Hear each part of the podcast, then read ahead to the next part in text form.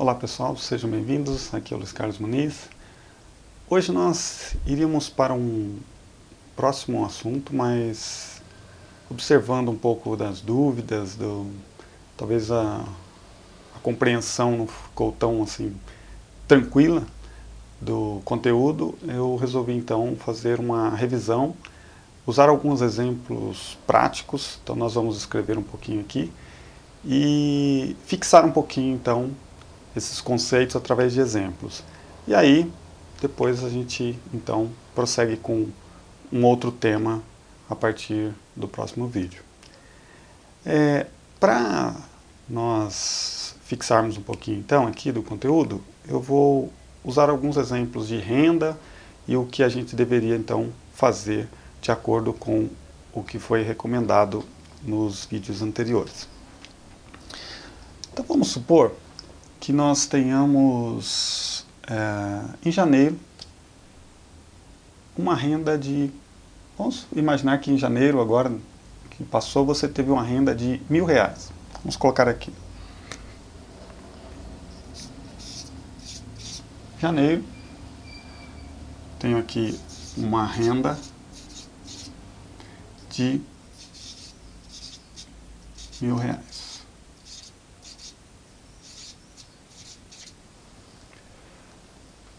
Nessa renda de mil reais, a letra aqui vai ser legal, né?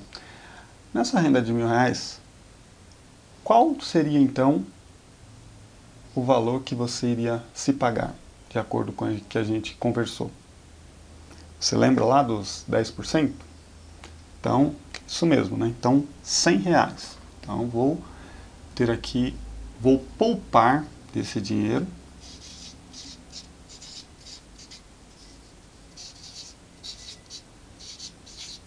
100 reais. Bom, vamos estar aqui, poupar. Poupar esse dinheiro, tem uma renda aqui. Significa, então, dizer que você vai usar essa oportunidade aqui para fazer o quê? Para se acostumar já a viver, não mais com os seus mil que você recebeu. Mas você vai fazer um exercício de é, conseguir pagar as suas contas, do seu, aquilo que é do seu orçamento do dia a dia, com quanto então? Não será com mil. Será então com 900, né? Você vai tentar aqui viver com esses 900. Aí você salvou aqui 100 reais. No seu acumulado aqui, se você começou, vamos imaginar começou em janeiro, seu acumulado aqui vai ser então acumulado. Bom, aqui está escrito acumulado, tá? Embora esteja rasurado aí acumulado. Vai ser então de 100 reais por enquanto que você tem no seu acumulado de poupança, tá? Aí chegou fevereiro, você recebeu de novo e não teve nenhum aumento. Você veio aqui em fevereiro, recebeu de novo os mil. Então,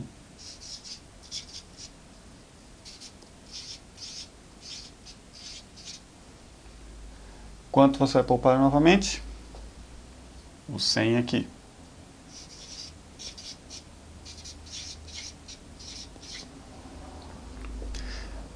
Bom, você já treinou um pouquinho em janeiro, aí você talvez já se ajustou melhor e não vai viver com mil, você vai viver com 900. O seu acumulado agora, como você já conseguiu poupar dois meses, ele não é mais 100. O acumulado agora é de 200. Ok? Você está economizando aqui, salvando esse valor aqui mensal e acumulando aqui. Aqui eu não estou falando de juros, nada disso aqui, porque aqui eu tô, estou dando exemplo só do, do principal.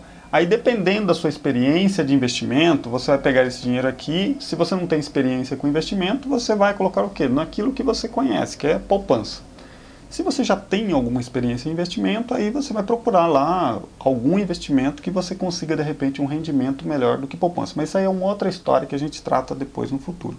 Vamos só nos concentrar aqui no, é, no nosso exercício de é, poupar ou viver com menos do que a gente ganha.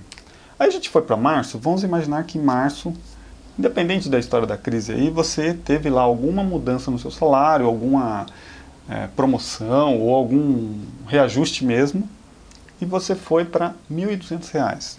Então, março,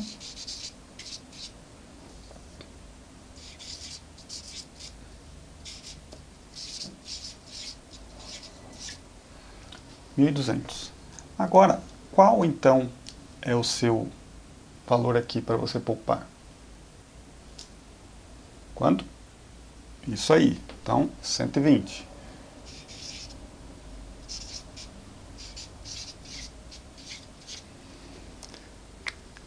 Aí, você... O que, que você vai fazer aqui? Eu não vou viver com os meus 1.200, ok? Aí aqui eu vou fazer, vou pegar esse 120 aqui e vou viver então com os meus 1.080,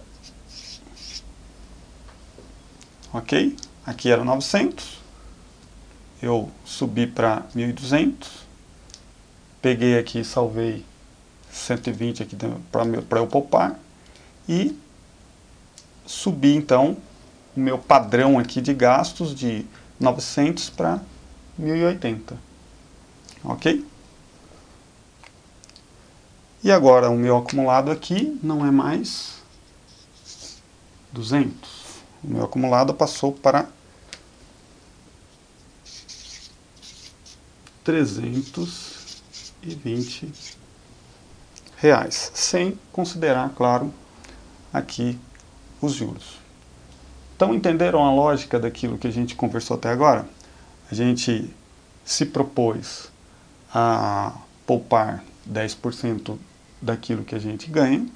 Então, se eu tive em janeiro mil, eu vou viver, na verdade, com 900 e vou reservar aqui 100. Vou colocar isso em algum lugar, seja numa poupança, em algum investimento. Fevereiro, eu ganhei mil, vou me propor a viver com 900, salvei 100 de novo. Acumulei lá, vai ter juros aqui, mas só para a gente ter o exercício mais simples. Estou com 200.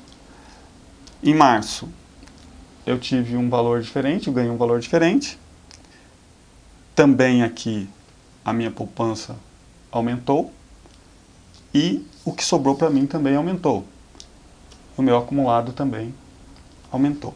Então, esse é o exercício daquilo que a gente é, falou nesse início, então, dos nossos, é, da nossa conversa financeira.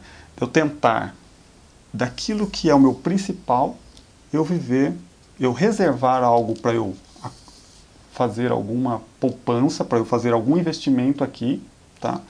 E me acostumar a viver com um valor menor aqui.